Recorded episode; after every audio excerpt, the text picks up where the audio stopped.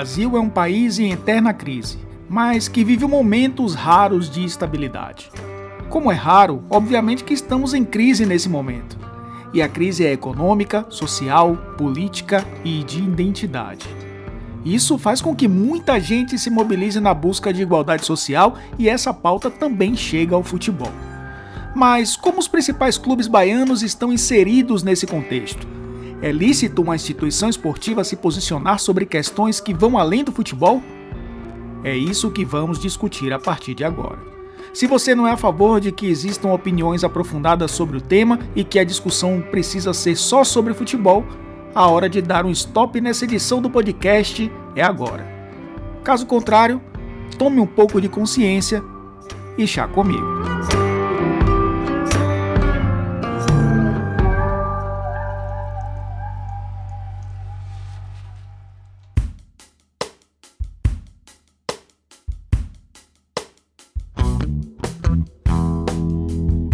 No episódio 8 desse podcast, quando discutimos sobre a adoção de torcida única nos clássicos em Salvador, eu trouxe alguns números sobre a violência na Bahia com a quantidade de assassinatos registrados no estado nos últimos anos. Então, vamos a outros números. O Observatório da Discriminação Racial no Futebol registrou em 2017 61 casos discriminatórios relacionados ao esporte no Brasil. 43 casos de racismo, 10 de LGBTfobia 5 de machismo e 3 de xenofobia. Se esses números só no futebol já são alarmantes, imagine quando partimos para os casos diários vistos na nossa sociedade. Muitos clubes brasileiros passaram a se posicionar sobre esses casos de violência, até por entenderem que são instrumentos de mobilização social. E para me ajudar nessa reflexão, eu convidei o jornalista Breiler Pires, repórter do jornal El País e que já escreveu dezenas de reportagens sobre o tema. Breiler é válido os clubes se posicionarem com firmeza sobre causas que vão além do futebol? Grande Elton, um prazer falar contigo e participar do seu podcast, principalmente para falar de um assunto tão importante que é mostrar como o futebol ultrapassa a fronteira das quatro linhas e pode servir como um instrumento de mudança social. Eu acredito que os clubes têm avançado em relação a posições e principalmente na questão da responsabilidade social. E aí a gente pode pegar o exemplo do Dia Internacional da Mulher, que há pouco tempo a maioria se manifestava distribuindo rosas para torcedoras no estádio, é, com até manifestações em redes sociais muito genéricas, e hoje a gente já vê um envolvimento maior o Atlético Mineiro, por exemplo, que fez uma ação é, ligada à, à, Lei Maria da Penha, é, amparando torcedoras no estádio, oferecendo é, serviços para ela e divulgando o Disque Denúncia. É, o Cruzeiro, que estampou números sobre o, fe o feminicídio e a violência contra a mulher na sua camisa e até ganhou um prêmio por essa campanha.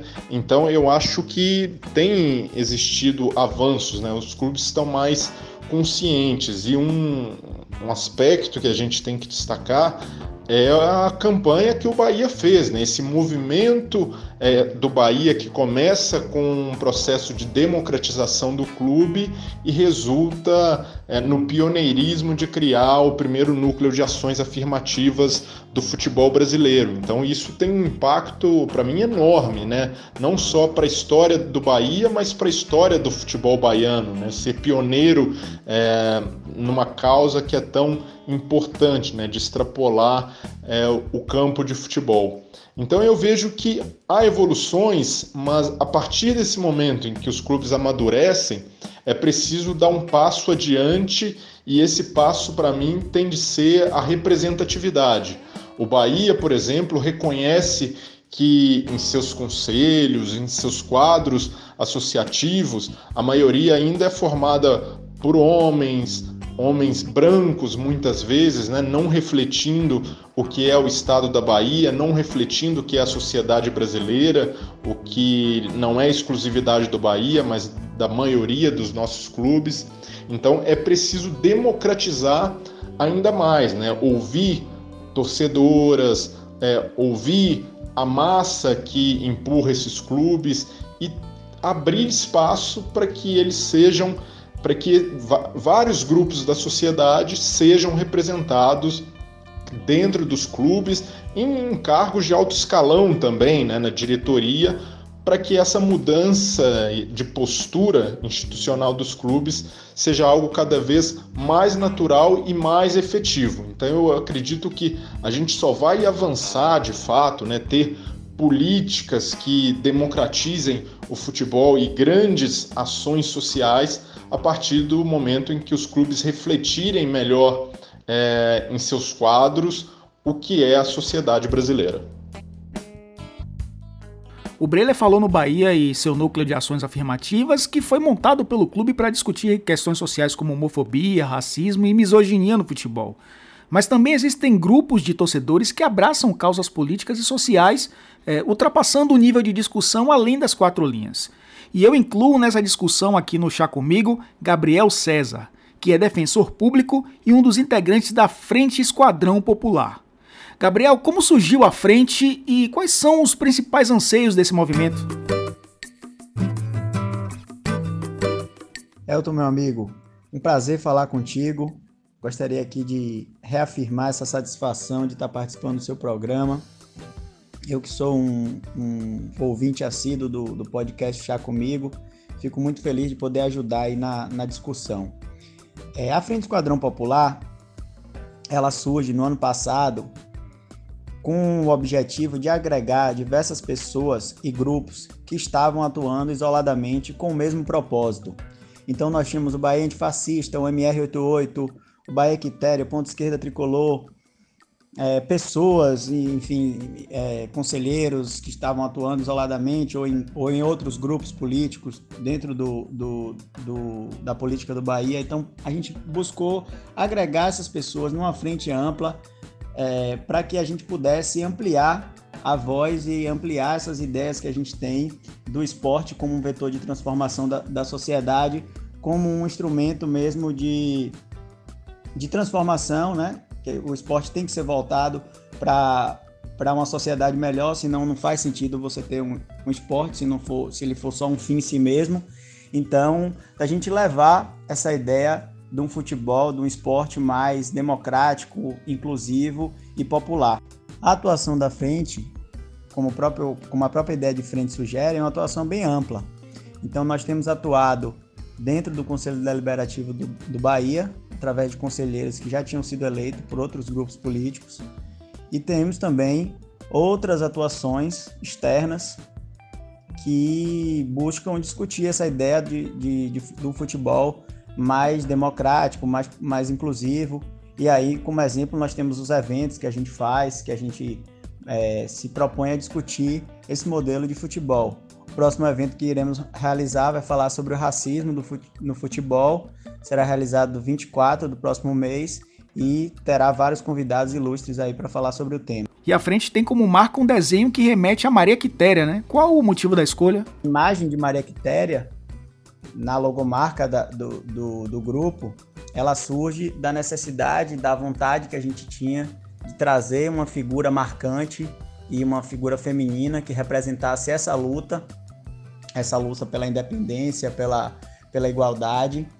E a Maria Quitéria ela simboliza muito bem isso. E ainda tinha um trocadilho, ou tem, né, que um dos grupos que pertencem à Frente Esquadrão Popular é o Bahia Quitéria.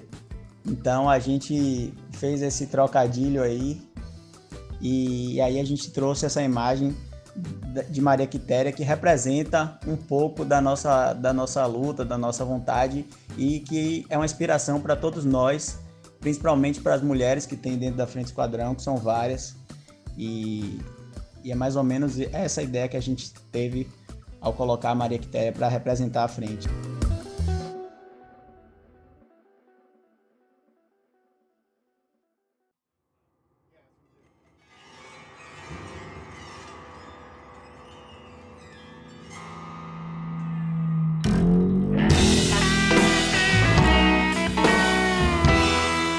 Maria Quitéria foi uma militar baiana nascida em Feira de Santana em 1792. Se alistou como voluntária das tropas do governo interino da Bahia escondida do pai, que não aprovava suas ideias. Se vestiu de homem e ingressou no grupo com o nome de Medeiros, uma heroína que lutou pela independência da Bahia. Morreu em 1853 num anonimato total, marginalizada pela sociedade. E assim como Maria Quitéria, outro personagem também marcou a história da Bahia em combates pelo Brasil. O político, professor, poeta e guerrilheiro Carlos Marighella. Nasceu em Salvador em 1911, foi preso em 1932 por escrever poemas que criticavam o então interventor Juraci Magalhães, foi deputado federal na década de 1940 e preso por subversão e torturado na época da ditadura. Tornou-se guerrilheiro para lutar contra o regime que dominava o país foi assassinado no dia 4 de novembro de 1969 durante uma emboscada em São Paulo. Um personagem controverso que inspirou livros, um filme e também um grupo de torcedores do Vitória que fundou a Brigada Marighella. E chamo para conversa Daniel Caribé, administrador público, quase doutor em arquitetura e urbanismo, estudioso da mobilidade urbana e membro da comissão de comunicação da Brigada Marighella. Daniel, como surgiu esse movimento e como ele atua dentro do futebol e da nossa sociedade? Oi, Elton. É, primeiro, um prazer estar conversando com você. É, é raro a gente encontrar alguém da imprensa esportiva baiana que tem um posicionamento é, mais ponderado, mas não no sentido de não se posicionar exatamente, né, ficar em cima do muro, mas no sentido de poder é, é, dialogar com diversas é, grupos políticos, oposições, opiniões, torcidas do esporte baiano, especialmente do futebol. Bom, a Brigada Marighella surge em 2013, se eu não me engano. Né? Eu sou péssimo com datas, mas é, eu acho que foi esse ano mesmo, de 2013. É, é, mais ou menos naquele período da, da final da Copa Juniores, Copa Brasil Juniores, que o Vitória saiu campeão. É, a gente já tinha uma cultura de esquerda na torcida do Vitória, vários torcedores de esquerda do Vitória que se encontravam na arquibancada, que trocavam mensagens pelas redes sociais é, e que é, de forma muito comum e muito tranquila é, misturavam o futebol com a política. Né? A gente sempre brincou, inclusive, que o Vitória nos ensinou a ser de esquerda. É, eu acho que não tem nem muito exagero nessa afirmação, porque de fato o Vitória, é, como a esquerda, era sempre o time que estava na oposição, né, era o, o arqui-inimigo, o, o, o time que não era o escolhido pelos poderes dominantes, né, apesar da origem do Vitória aristocrática, mas aí estamos falando já desse período de popularização do Vitória. Então surge esses torcedores do Vitória de esquerda, é, resolvem se juntar e formar a Brigada Marighella. No início sem muitas pretensões, né? era mais um espaço de encontro, de diálogo, de troca de ideias mas com o tempo o, o, a torcida, né, se assim podemos chamar a torcida, né, mais organização política, na verdade, do que uma torcida organizada, mas a torcida começou a ganhar corpo, ganhar adeptos, né, ganhar uma dimensão maior do que a gente imaginava no começo. Bom, e um motivo de Carlos Marighella como inspiração para o movimento? Um, o outro marco importante para a fundação da, da Brigada Marighella é o livro de Mário, Mário Magalhães sobre o, o próprio Marighella. Né? No livro de Mário Magalhães, ele é um livro muito bom, inclusive, gente recomenda, eu recomendo. É uma biografia de, de Marighella. Ele coloca lá que, que Marighella, Carlos Marighella, era torcedor do Vitória. Né? Era um torcedor do Vitória. E quem dá essa informação a, a Mário Magalhães, né, o que dá a entender no livro é isso, é a Clara Schaff, que, é, que era companheira de Marighella por toda a vida e tal. Né? Uma, é, uma nordestina também, assim como, como Marighella. Então, essa, né, essa, esse orgulho que nos deu em saber que o maior revolucionário brasileiro, os maiores revolucionários na América Latina e do mundo, né, e aí não, não somos nós baianos que, que, estamos dizendo isso dentro do nosso barrismo, mas é, é um reconhecimento de fato internacional é, essa, essa, esse orgulho que nos deu de ter Marighella enquanto um dos nossos primeiros torcedores, porque, enfim, né, lá na década de 30, que Marighella começou a ser por Vitória, talvez até um pouco antes, né, é, fez com que a gente é, usasse desse, desse fato histórico é, para homenagear Marighella. Acho nada nada mais do que justo, né? Nós, torcedores de esquerda do Vitória, é, darmos o nome a esse personagem é, muito importante para a história do país, né? A um, provavelmente o torcedor mais ilustre que o Vitória já teve desde então. Né? Dificilmente teremos o torcedor mais importante, mais reconhecido internacionalmente do que Marighella. E aí, goste você ou não da figura dele, né? a figura polêmica de Marighella, a gente sabe que tem é, divergências a respeito disso, a gente sabe que tem posicionamentos diversos, né? É uma figura polêmica, aliás, como todas as figuras históricas relevantes. Mas é, disso, é, goste ou não de Marighella, disso ninguém pode isso ninguém pode questionar. Marighella é o torcedor do Vitória mais ilustre que já existiu até hoje e um dos primeiros, né? Um dos primeiros torcedores do Vitória, quando o Vitória ainda é, era um time amador. É, jamais poderia se, imaginar que chegaria a ser um time é, de expressão nacional e de força que o Vitória chegou com essa torcida né, é, expressiva e grande. Então é isso, é, surge da reunião de, de a Brigada Marighella surge da reunião de torcedores do Vitória, de esquerda, é, que já se conheciam e que foram se agregando ao longo desses últimos 5, 6 anos. É, e, e devido a essa homenagem a Carlos Marighella, que a gente descobre que ele é torcedor do Vitória a partir do livro de Mário Magalhães. Claro que a gente pode inserir um terceiro elemento aí nessa história da Brigada Marighella, é, o que é o processo de democratização do, do Vitória.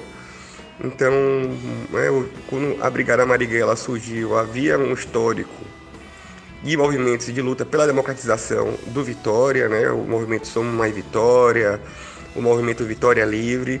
E alguns desses membros que vieram a fundar a Brigada Marighella participaram também desses espaços, né? que não eram necessariamente espaços de esquerda, eram espaços é, que lutavam pela democratização, pela né, um caráter mais liberal, inclusive, do que propriamente de esquerda clássica, mas nós participávamos desses espaços e achávamos também que era necessário avançar, né, radicalizar, né, podemos usar esse termo, em alguns aspectos da democracia que estava nascendo no, no Esporte Clube Vitória. Então, a Brigada Maguera não é necessariamente um coletivo que luta pela democracia, é, né, é digamos que seu principal, sua principal função é a popularização do Esporte Clube Vitória, que vai, vai além da democracia, né? além da participação política, vai da participação de, do, do, direito de estar na arquibancada, do direito ao estádio, do direito de participar da vida do, do Esporte Clube Vitória, para além do voto, é, ou seja, de inserir as camadas mais populares é, dessa cidade de Salvador e do estado da Bahia, que torce para o Vitória, mas que por, por, um motivo de mobilidade urbana, de dificuldades financeiras, não podem também acessar o Barradão, não pode chegar nos nossos jogos.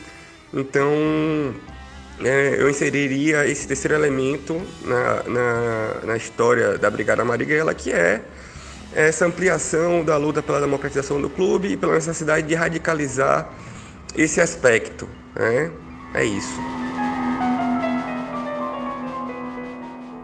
Nos últimos tempos, a Bahia acompanhou uma morte por conta de discussões políticas, caso de Moa do Catendê o Tribunal de Justiça da Bahia tem registrado 33 casos de feminicídios pendentes. Em 2018, foram mais de 4 mil medidas protetivas para mulheres.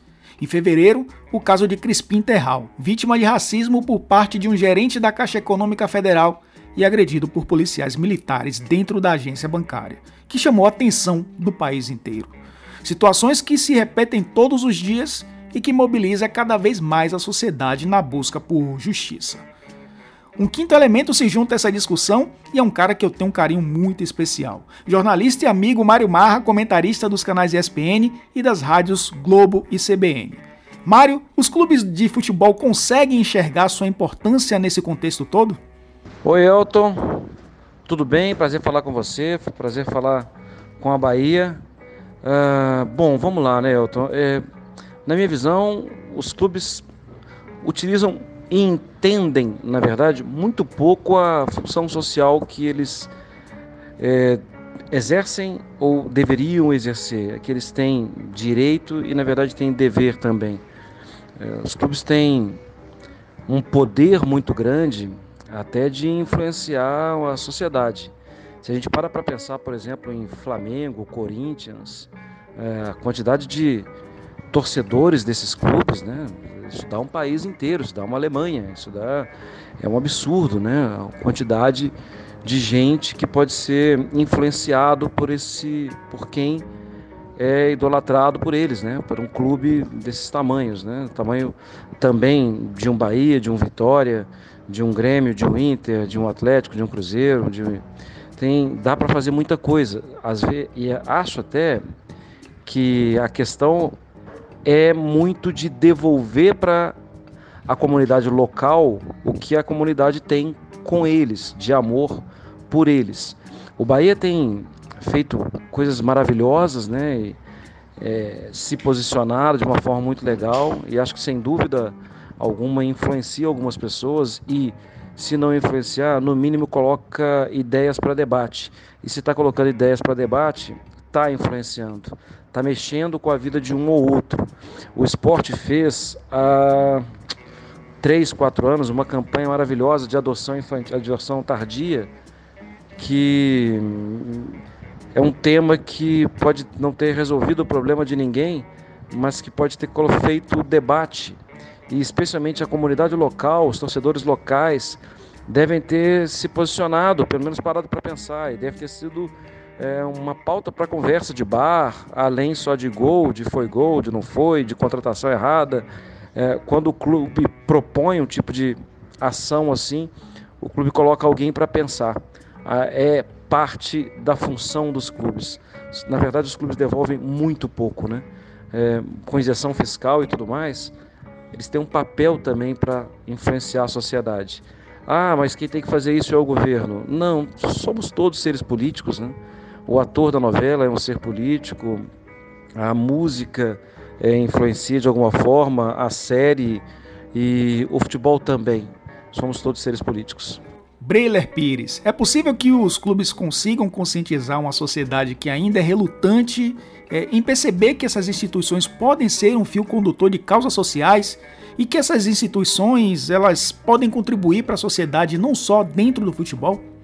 Eu acredito que os clubes brasileiros, e aí não só qualquer clube de futebol, tem a obrigação de levantar bandeiras, de se expor, de se posicionar e porque eles não são empresas, são instituições que têm é, são empurradas, são sustentadas por milhões de pessoas, milhares, que se pela paixão por, por esse clube, pela paixão pelo escudo, pela camisa, vão ao estádio, apoiam é, até financeiramente o clube. Então eu acho que por tudo isso, né, por estar inserido na sociedade, o clube tem né, inerentemente essa obrigação de responsabilidade social. E até para não transformar esse lado passional do torcedor em violência, para fazer com que é, se conscientize e apro aproveitar né, esse impacto que o futebol tem, toda essa visibilidade, para destacar algumas coisas que o futebol pode contribuir para acelerar na sociedade. Eu cito como exemplo a questão da homossexualidade, que ainda é um tabu no futebol, a gente é, praticamente não tem jogadores é, que se declaram, assumem sua orientação so social, sua orientação sexual publicamente. E acho que os clubes poderiam fazer mais por essa questão, pela questão da igualdade de gênero, porque isso gera não só um diferencial de imagem, mas um diferencial é, financeiro para o clube, né? De abrigar torcedores que muitas vezes se afastam dos estádios por medo da violência, por medo da intolerância, que é muito grande, né? O futebol ainda é um meio muito machista.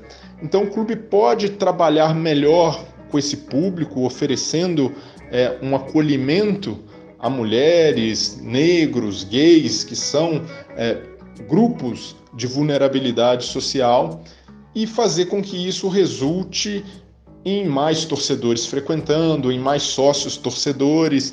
Então, acho que é uma questão até de sobrevivência para os clubes, né? de buscar novas receitas, de explorar novos públicos, e isso passa necessariamente pelo, pela quebra de tabus e pela quebra de barreiras. Eu acredito que aos poucos os clubes e alguns dirigentes têm se conscientizado disso.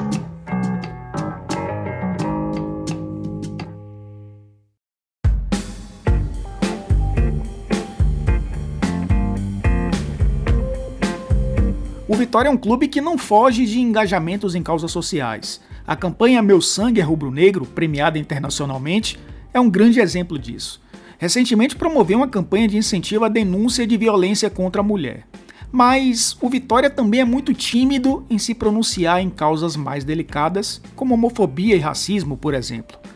Daniel, vocês também acreditam que o clube poderia ser mais firme nessas causas? Olha, Elton, é... antes de responder essa questão, o que eu vou falar agora vai servir para fazer uma ponte com o que eu vou responder, inclusive. É, interessante, né? Porque havia um ditado, ainda se usa esse ditado, ditado no, no meio da esquerda, que diz que a, que a esquerda só se une na cadeia.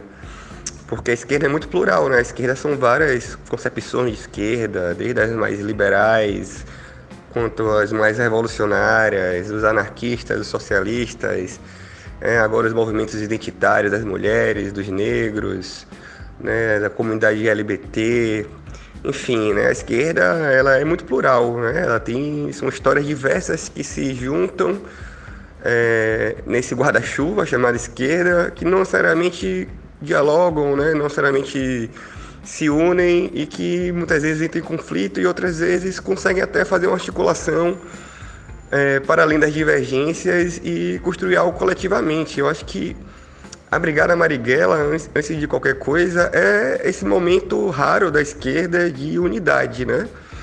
Nossas divergências internas é, são debatidas, né? são apresentadas, é, às vezes de forma ríspida, é, às vezes surgem concordâncias inimagináveis, às vezes divergências insuperáveis, mas a Brigada Marighella é esse exercício é, quase pedagógico é, de construir a unidade na esquerda, né? na unidade na, na diversidade da esquerda, mas a unidade que não que não é autoritária, que não suprima, que não anule é, os grupos menores, né? as pessoas, é, partidos e movimentos que não têm, a, não têm a mesma força e aparato dos, dos grupos e partidos maiores.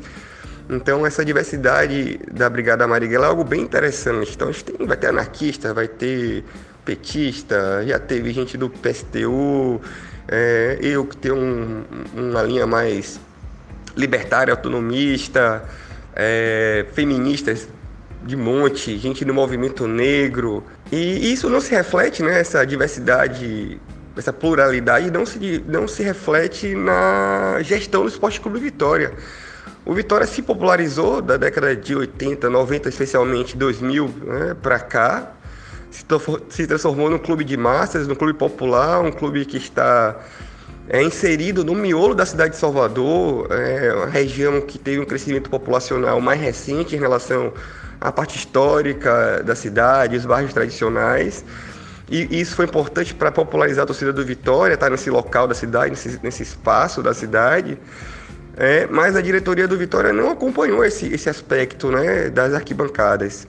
Então, a história do Vitória é, de fundação foi superada. Né? O Vitória não é um time das aristocracias baianas mais, mas as famílias fundantes do Esporte Clube Vitória continuam na diretoria do Esporte Clube Vitória, continuam disputando é, a, o poder lá dentro, né? São os catarinos, os godilhos, né? os portelas, etc, etc. Eles continuam né?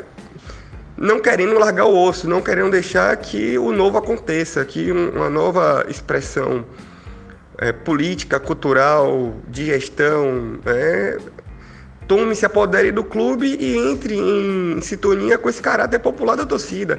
É, então, assim, não, é triste, claro, né, e é respondendo sua pergunta, é triste que o Vitória é, não reflita nas suas políticas, né, nas suas campanhas, é, nas suas ações essa diversidade que é a torcida do Vitória, é, esse caráter popular que é a torcida do Vitória, óbvio que a gente lamenta muito, é, e a gente, e, e, a gente combate isso, a gente questiona isso o tempo todo. É, enfim, mudar de fato radicalmente a vitória. E a gente, é, ultima, é, não tem nem um mês que a Brigada Marighella foi muito xingada nas redes sociais pela própria torcida do Vitória por ter se posicionado contra o patrocínio da Van ao Esporte Clube Vitória, né? uma empresa vinculada ao Bolsonaro, vinculada ao PSL, é uma empresa no qual o seu proprietário é uma das figuras mais odiosas né, do, do atual momento político brasileiro, uma pessoa que propaga o ódio, propaga o preconceito, envolvido em corrupção. E a gente não queria atrelar né, a imagem do Esporte Clube Vitória a esse tipo de gente, a esse tipo de empresa. Então é importante que se respeite essa pluralidade, inclusive é, essa pluralidade política diversa da, e contraditória da esquerda e da direita, né? não só dentro da própria esquerda. É, então, então é isso. Gabriel, e no Bahia? Mesmo com todas as ações que o clube tem feito, onde ele pode ir mais além? As ações afirmativas que o Bahia tem, tem adotado através do, do núcleo de ações afirmativas, elas são fundamentais a gente entende que o futebol tem um poder de diálogo com as massas que nenhum outro esporte, que nenhuma outra instituição tem. Então, se o esporte abraça essas causas, essas pautas, o combate ao racismo, à homofobia, ao machismo, se o esporte faz esse enfrentamento, a gente vai colher resultados enormes. Eu acho que o efeito disso é, é muito importante e é, é incomensurável. Assim, a gente não tem como mensurar a importância desse diálogo que o Bahia está construindo e que outros clubes até têm se inspirado. Então, para a gente, essa atuação é fundamental e o que a gente tem percebido empiricamente, observando as postagens, é que a torcida ela tem se conscientizado da importância desse papel e cada vez mais ela tem compreendido é, que o Bahia não é apenas a, a, um time de futebol, né? Ele transcende é, muito mais e é muito mais do que isso.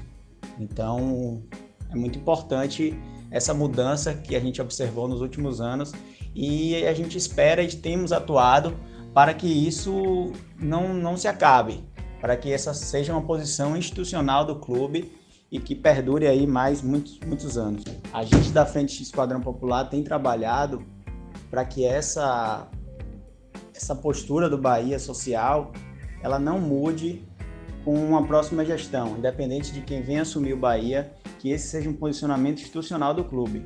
Então é importante que a gente é, consiga solidificar essa postura e colocar isso mesmo como uma política institucional do Bahia. A gente sabe que mobilizar muita gente é muito difícil, ainda mais em tempos de intolerância, patrulhamento em redes sociais e principalmente subjulgamento de ideologias. Mário Marra, é possível que os clubes consigam ajudar a mudar esse cenário? É bastante possível que o clube consiga isso. É, eu vou dar um exemplo. Eu vou dar um exemplo do Liverpool e do Everton. Ah, com o desastre de Hillsborough, né, de 1989, que morreram no estádio 95 pessoas e depois, um tempo depois, um ano depois, morreu mais um, ou seja, morreram 96 pessoas. A cidade se uniu é, o torcedor que tinha o outro como não só um rival, mas quase que como um inimigo, passou a perceber que na casa do vizinho morreu uma família inteira. Passou a perceber que o, aquele que passava lá o Natal, que era o primo, é, que passava o Natal junto, já não tem mais. E se não tem o primo, às vezes não tem a tia, porque está triste, às vezes não tem o tio. É, a união foi feita pela dor. E hoje em dia é feita ainda uma celebração, né? uma lembrança da data que mexe com toda a cidade. E é uma cidade que não é uma cidade pequena, é uma cidade de 500 mil habitantes, eh, em um país que respira muito futebol e que respira, obviamente, também muito da rivalidade. Então é possível fazer pensar. Os clubes se uniram também. Um clube se manifesta é, mostrando solidariedade, carinho ao outro e isso pode mexer com algumas pessoas, isso deve mexer com algumas pessoas. É possível, tenho convicção disso, e o papel dos clubes ele pode mexer com muita gente. Tenho convicção disso. Pode mexer com a vida de muita gente. São conceitos muito importantes que não podem ser desprezados. Bom, vamos lá. Existe um limite até onde os clubes devem ir? Até onde é conscientização social e até onde é partidarismo? É possível é, romper barreiras ou essas barreiras não existem? Breila, o que, que você acha disso? Assim como cada ser humano é um ser político, eu acredito que os clubes são instituições políticas, é, porque existe política para votar no presidente, eleger conselheiros. É, a política está na raiz é, desses clubes. Né? Então, acho que não, quando a gente olha o futebol brasileiro, né, e até para os jogadores, como é difícil deles se posicionarem sobre algo e os clubes contribuem para isso, desde as categorias de base, ao mostrar para o jogador que ele tem de se dedicar somente ao futebol, ele tem de se alienar para conseguir é, ser um profissional bem sucedido, não incentivando é, que os jogadores pensem além do campo e bola. Então, acho que é fundamental assumir posições políticas e até mesmo e não, não tem um limite para isso. Para ah, até onde eu vou, eu posso correr um risco é, de arranhar minha imagem. E a gente vê clubes na Europa, por exemplo, que se utilizam desse posicionamento para criar um diferencial. E na Alemanha, por exemplo, o São Pauli o, na Espanha, o Raio Valecano, são dois clubes que têm um posicionamento claramente progressista, né? levanta várias bandeiras sociais e ganham com isso, ganham reconhecimento, ganham torcedores mundo afora. Eu vejo aqui no Brasil muitas pessoas que têm o conhecimento do São Paulo por causa dessas bandeiras e compra uma camisa, uma bandeira, uma flâmula. Então, acho que é uma forma também, novamente, de, de os clubes buscarem novas fontes de, de receita através desse posicionamento. Mas, além disso, é, se fortalecer como instituição. E aí eu acho que o único limite é a própria história do clube, de olhar como esse clube surgiu, é, quem são as pessoas que ajudaram a construir essa trajetória e aí estabelecer o que até onde esses posicionamentos podem ir. Eu cito um exemplo do Vasco, por exemplo, que marcou história por abrir as portas para jogadores negros no Rio de Janeiro, ao peitar o sistema para incluir seus, seus jogadores, a ter sido um clube de origem operária, de uma origem democrática muito popular. Então, um clube como o Vasco jamais pode prestar uma reverência ao Coronel Nunes, um notório apoiador da ditadura militar no Brasil, porque isso vai contra a sua história, né? Como o presidente Alexandre Campelo fez no ano passado ao homenagear o Coronel Nunes.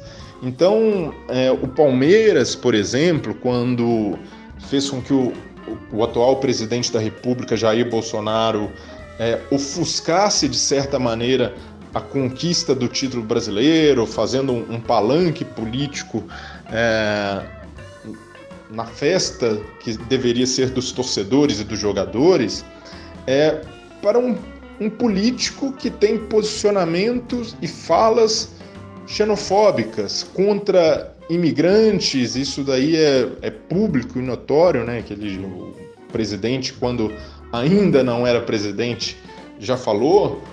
Um clube de origem de imigrantes italianos. Então, é, um clube como o Palmeiras, ao se prestar esse papel, joga inevitavelmente contra a sua história. Então, acho que qualquer posicionamento, qualquer é, bandeira social que se levante, é preciso antes analisar a história do clube, como ele foi fundado e quais valores esse clube quer representar para a sociedade, sob o risco de correr né, alguns riscos até de afetar sua imagem e jogar contra a sua própria história. Mas eu vejo que é, ainda há muitos tabus, muitos limites impostos por dirigentes que temem que ah, um posicionamento pode é, gerar controvérsia entre torcedores, porque principalmente posicionamentos políticos num, num país tão polarizado quanto o nosso, mas eu acho que esse é o papel de uma instituição: se posicionar, estabelecer o seu lugar e aos poucos também levar, fazer com que grandes temas nacionais sejam discutidos por meio do futebol. Mário Marra, esse limite ele deve existir? Eu entendo que os clubes de futebol, eles, como agentes, agentes políticos, eles devem se posicionar. Mas entenda, é, eu não, não acho que eles devem estar tá tão alinhados a uma corrente política ou uma tendência política. Eles devem se posicionar por situações do bem comum. Quando o Dr. Sócrates é, levantava o braço, ele dizia alguma coisa. Quando o Reinaldo fazia gol e fechava o punho, é, levantando também o braço, ele, ele se alinhava ao movimento negro dos Estados Unidos e se alinhava também a uma corrente que dizia não. Acho que os clubes devem buscar, é, dentro do seu guarda-chuva, das pessoas que ele consegue abrigar, difundir e vender ideias contra racismo, contra homofobia, contra xenofobia, é, pela liberdade de expressão. Obviamente, quando ele faz isso, ele se posiciona também a favor da democracia, mas acho que ele tem que evitar estar tá alinhado a uma corrente de esquerda, a uma corrente de direita, a uma figura política ou a um... acho que ele tem que procurar fugir disso, porque dentro do guarda-chuva dele mesmo tem pessoas que pensam correntes políticas embasadas de forma diferente. Tem pessoa com embasamento ótimo de esquerda, tem pessoas com embasamento ótimo de direita. E eles devem conviver juntos no guarda-chuva do Bahia, do Vitória, do Atlético, do Goiás, do Curitiba, do Fluminense. É, faz parte o clube se posicionar pra, por causas do bem comum. E acho que ele deve fugir um pouco de posicionamentos mais diretos. É bem comum, sim. Democracia, sim. É, mas se alinhar, alinhar demais, acho que ele acaba é, talvez induzindo demais. Acho que a situação é mais pelo bem comum.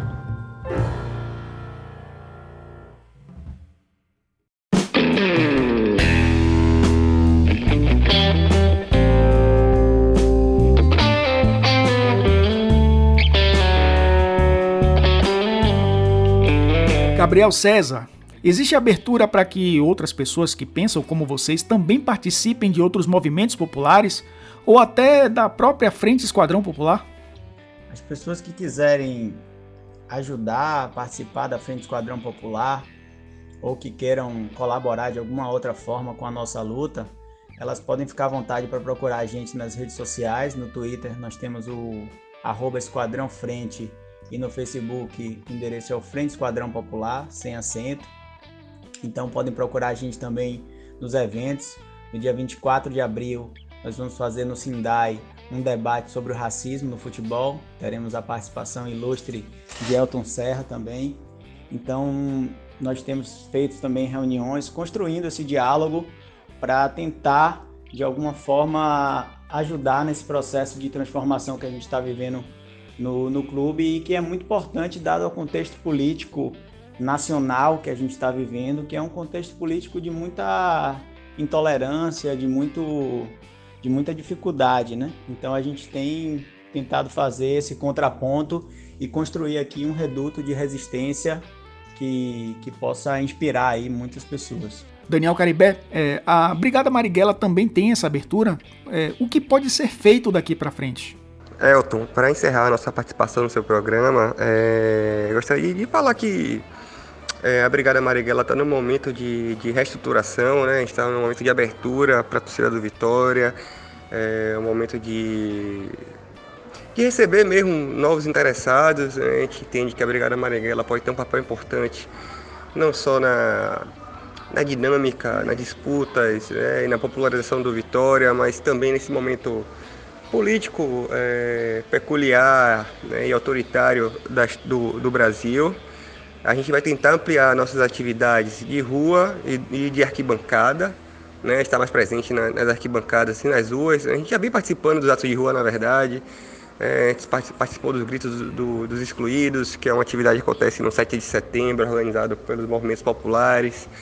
É, participamos do, do Ele Não, que foi um movimento organizado pelas mulheres contra o Bolsonaro no período eleitoral, é, ainda antes dele ser eleito.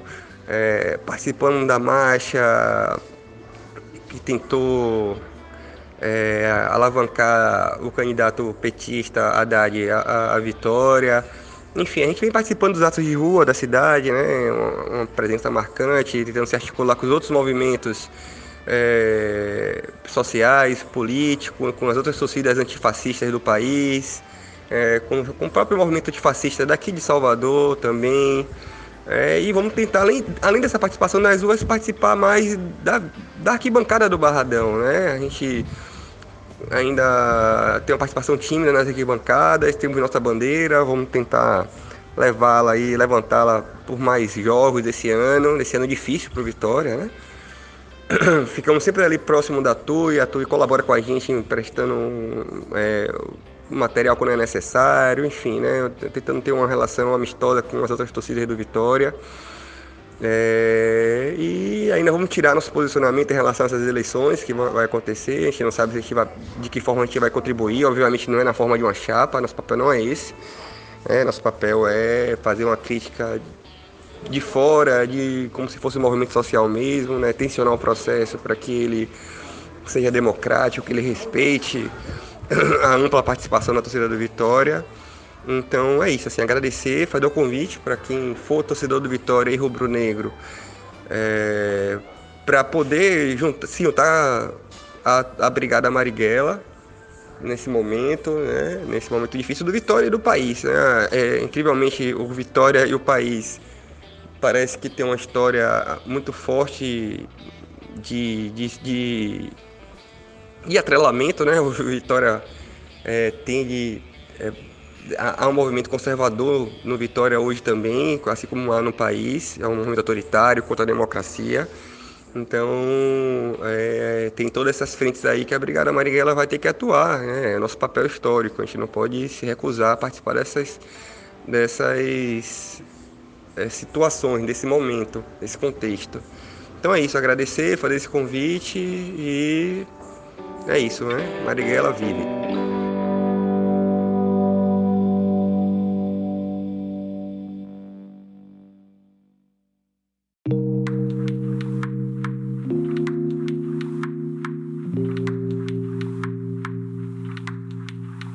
Nossa sociedade está em constante evolução algumas ideias ainda estão longe de serem transformadas em soluções que equilibrem as relações sociais na Bahia e no Brasil.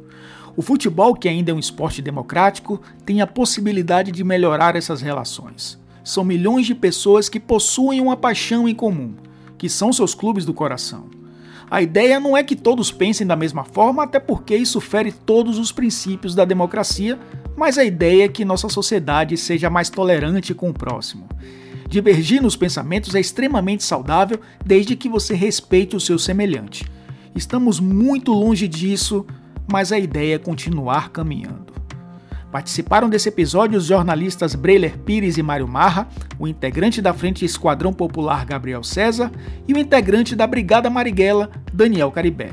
Agradecendo a você pela companhia mais uma vez.